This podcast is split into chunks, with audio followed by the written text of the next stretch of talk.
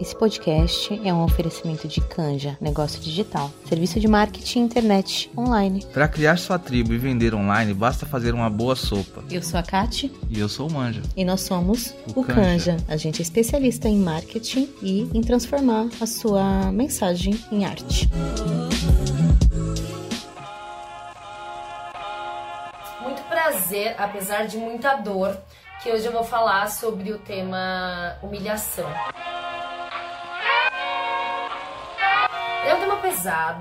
Eu sei disso, e eu usei o termo como lidar com a humilhação muito mais num sentido não de trazer um passo a passo, faça tal coisa e se livre de. Esse como lidar é muito de como acessar em você, sabe? Como olhar para isso, porque eu realmente acredito que o processo de tomada de consciência de uma ferida, de uma dor, é o primeiro passo para essa cura, né? E é uma cura que, de uma forma ou de outra, eu não posso fazer por você.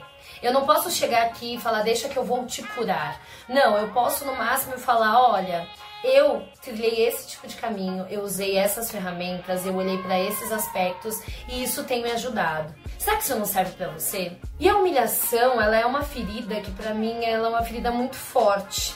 A gente tá aqui fazendo sempre um retrospecto, né? Voltando pra nossa história de vida. Eu, principalmente, olhando muito pros aspectos associados aos meus pais. E quando eu olho pra minha infância, de alguma forma minha mãe aprendeu que a educação era feita pela ordem, mas de uma forma mais violenta. E também que a estratégia de fazer a pessoa passar vergonha, de brigar em público, de expor a pessoa que eu digo a criança, então tá lá num lugar e eu fiz alguma coisa de errado, minha mãe ia lá, gritava, xingava, né? Na frente das pessoas, me batia em público, né? Minha mãe tinha o hábito de usar da violência física, né? Infelizmente, só que muitas vezes acontecia em público.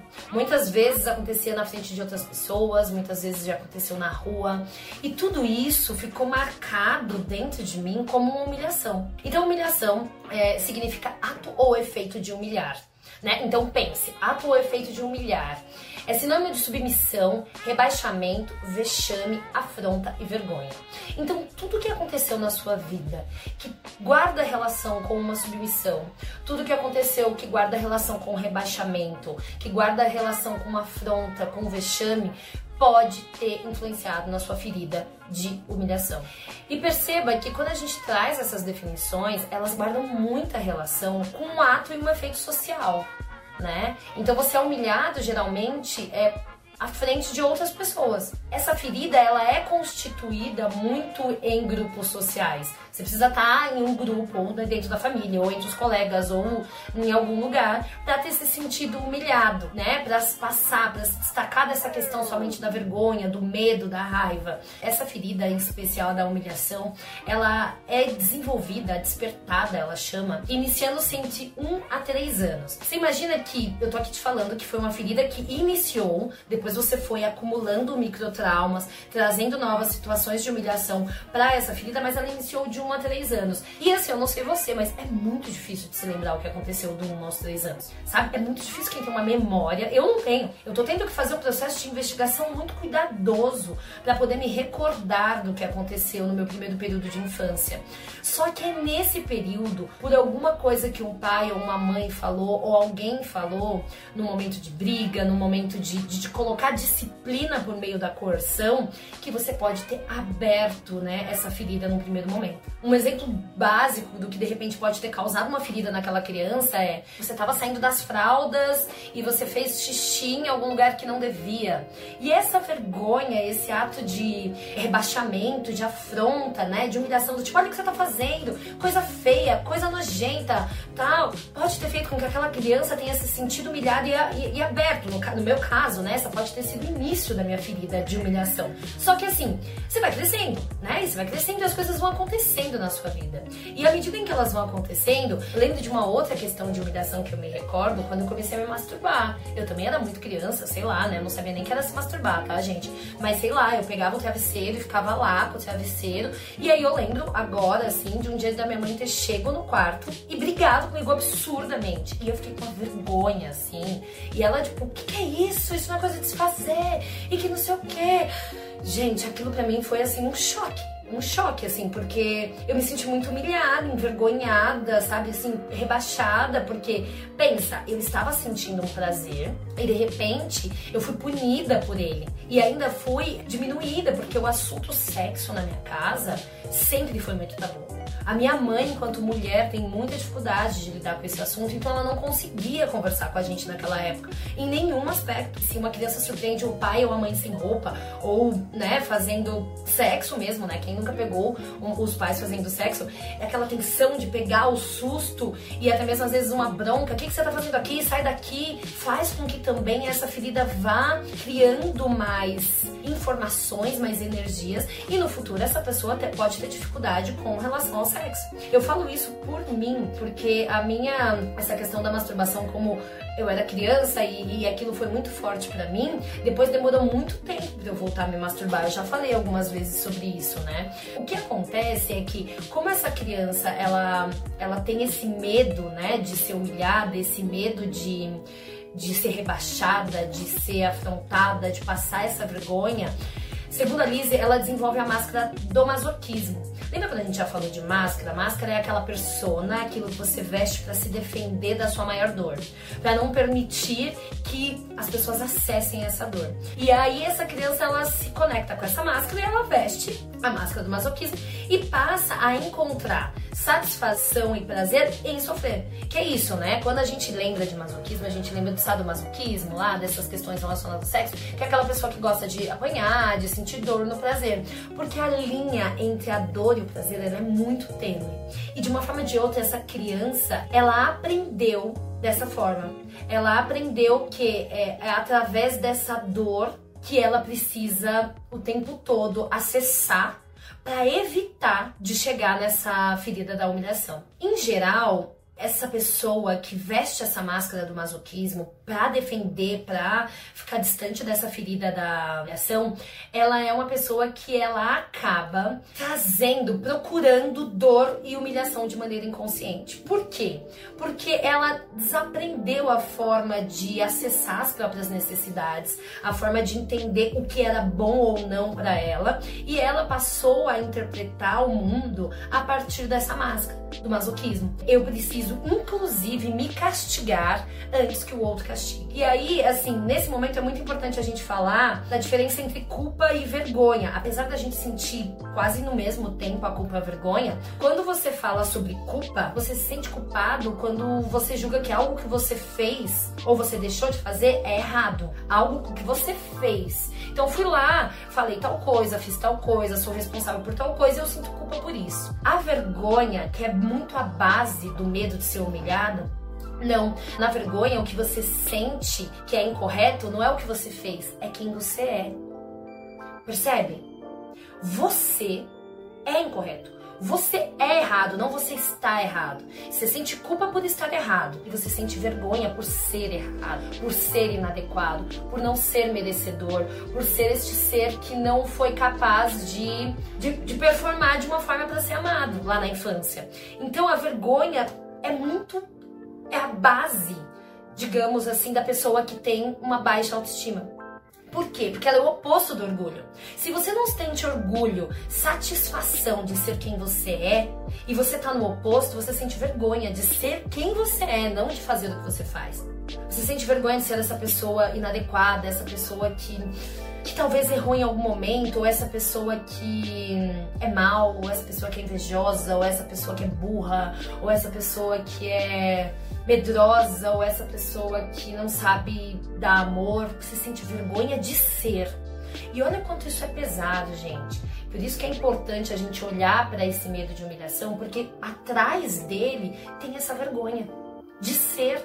Então, assim, não adianta às vezes você tentar modificar as coisas que você faz, porque pode ser que você esteja lidando no campo mais superficial, trabalhando com culpa, se você ainda se considera um ser vergonhoso, não digno. E é um processo que, enquanto eu estudava a questão da máscara do masoquismo, eu me identifiquei em muitos aspectos. Porque é um processo que eu tenho vivido muito. Porque eu acredito que eu tenho colocado muitos aspectos dentro da minha ferida de humilhação, de ter sido humilhada por bullying, por vergonha, por um monte de coisa, que hoje, quando eu acesso, muitas vezes eu acho que eu tô com medo de ser rejeitada, mas vem esse medo, essa vergonha de ser quem eu sou. Porque aí, assim, não é sobre, ah, então eu vou lá e, e, e vou fazer tal coisa e Fulano não vai gostar. É, Fulano não vai gostar de mim, porque eu sou incorreto. Então, eu, à medida em que eu fui olhando para isso, eu fui percebendo em mim muitos aspectos. Porque, assim, a gente pode se sentir culpado sem ter vergonha, mas a gente nunca vai sentir vergonha dissociado de culpa. Então, quando você sente a vergonha, ela já vem com a culpa. Então, é uma dor que vem maior, percebe? Eu não sei em vocês, mas para mim, todas as vezes que eu experimentei que ela vinha e que eu buscava me punir primeiramente, né, com, com uma atitude masoquista, tipo, deixa eu me punir, eu sou burra, eu não sou boa, eu mereço ficar afastada, eu não mereço ser feliz, eu não mereço ter um relacionamento, eu não mereço ter dinheiro, eu não mereço o amor das pessoas, eu não mereço essa amizade. Percebe? Porque eu não sou boa, eu não sou digna. Então, quando você tem essa ideia, você sai do campo de uma mudança comportamental. Ah, eu não fiz, eu não tenho. Fazer e ter tá no campo do comportamento, tá no campo de, ah, é só mudar de atitude. Agora, quando você não é, diz respeito à sua essência, aquilo que você acredita que é a sua essência. Porque é uma mentira, não, você não é isso, mas é o que a gente acreditou. É o que a gente acreditou a vida toda. É a frase que a gente repetiu para nós mesmos a vida toda. Então, tudo isso é muito importante de tomar consciência. E nesse momento você deve estar falando, Aline, mas isso dói. Dói, eu sei que dói. Eu sei que dói, em nenhum momento falei pra você que ia ser tranquilo. Só que uma coisa eu te falei. A partir do momento que a gente toma consciência, a partir do momento que a gente se abre para esse conhecimento interno nosso, não tem mais volta. Não dá mais pra mentir para nós mesmos. Você já sabe que é mentira, que você não é essa merda toda que você se define. Talvez você não saiba quem você é de fato, mas tá tudo bem. Isso é um processo de construção. Eu quero que você saiba que você não é essa pessoa não digna, não merecedora, que merece ser abandonada, que merece ser punida, que merece sofrer. Você não é essa pessoa. Não se define enquanto ela. Você pode, neste momento, estar vivendo dessa forma por conta da sua ferida e de tudo que você foi acumulando na sua ferida. Mas você não é essa pessoa.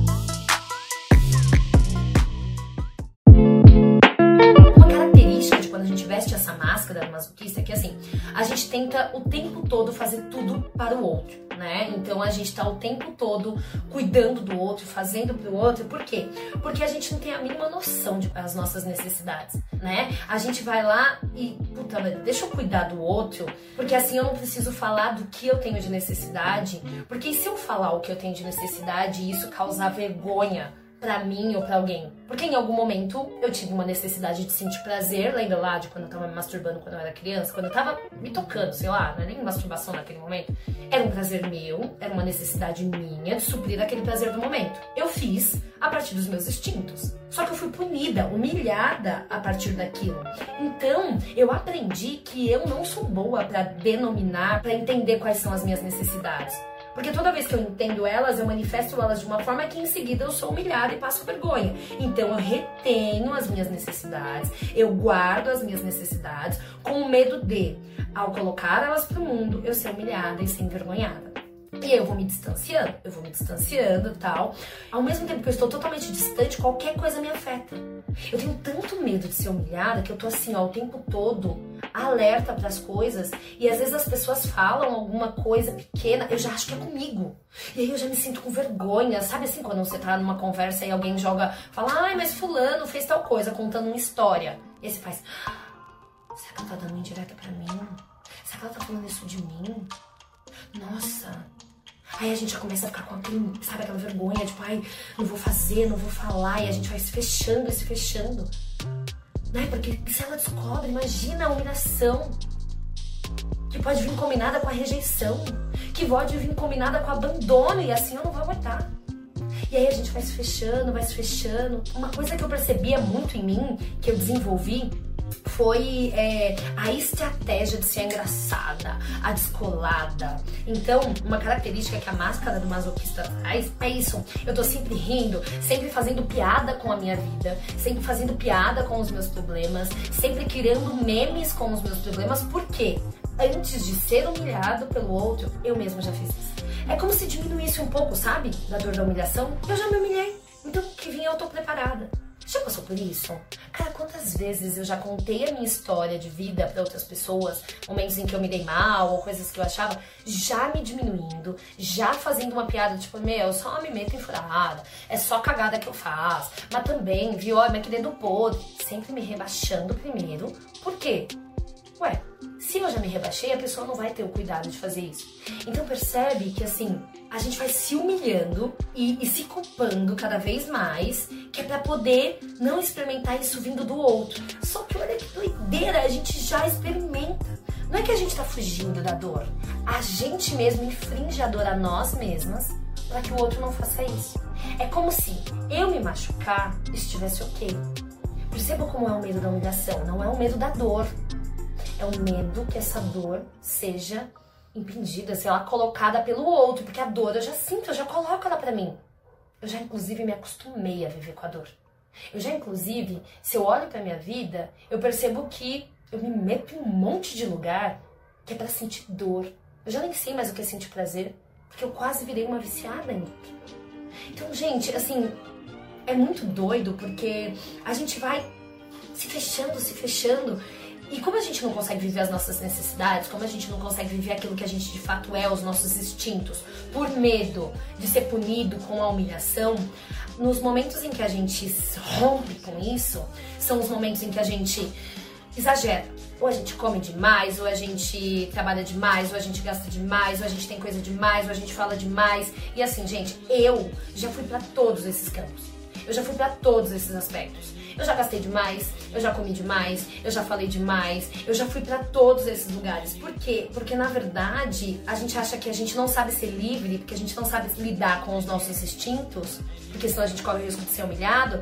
A gente fica retendo, retendo, retendo. E aí na hora que vem o senso de liberdade, uau, eu vou para um lugar e aí eu explodo e faço aquilo em excesso. Por quê? Porque logo em seguida vai vir a dor. E aí eu volto para esse esconderijo porque eu não sei lidar com a minha liberdade. A gente acaba se aprisionando em alguns aspectos e tentando se libertar em outros, e a gente vai vivendo nessa prisão que nós mesmos nos colocamos, né?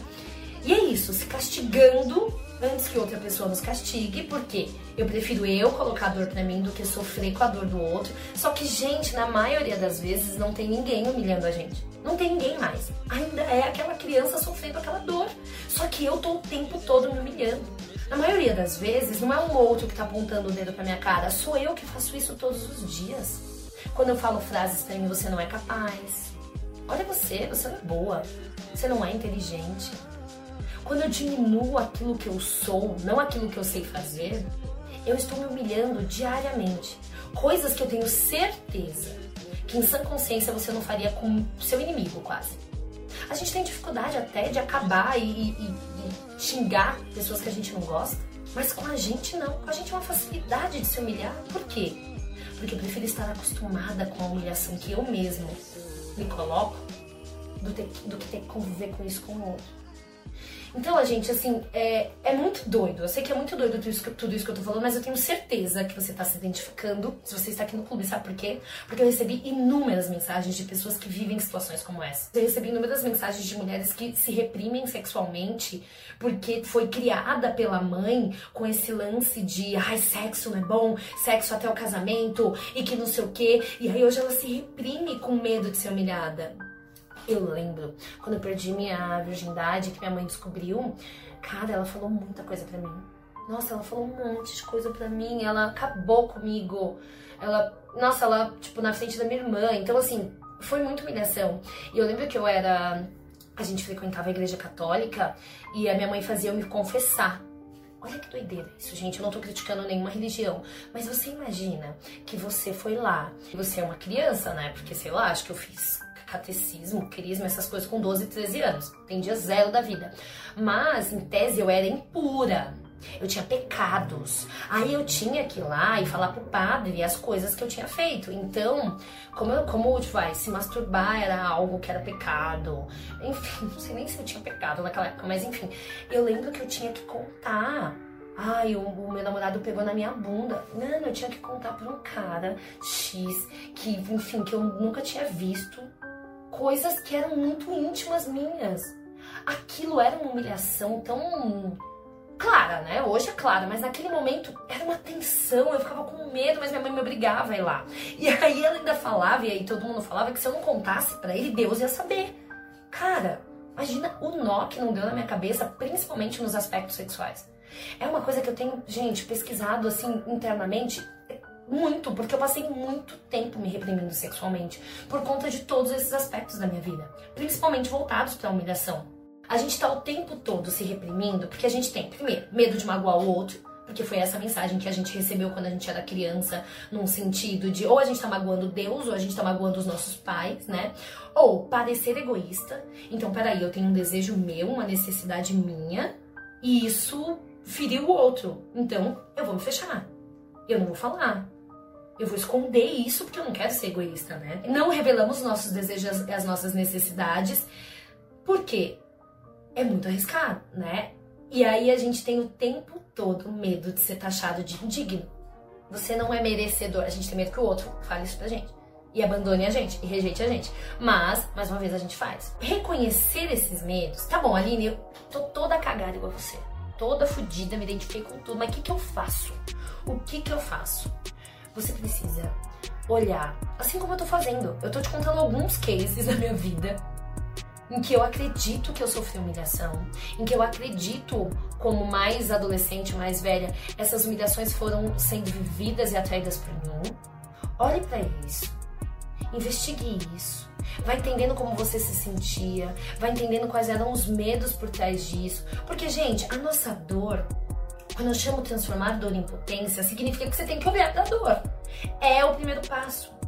É olhar para os aspectos que você tem medo de acessar.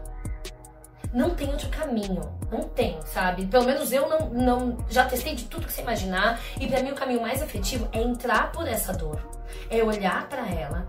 Hoje, quais são as situações que você sente medo de ser humilhada?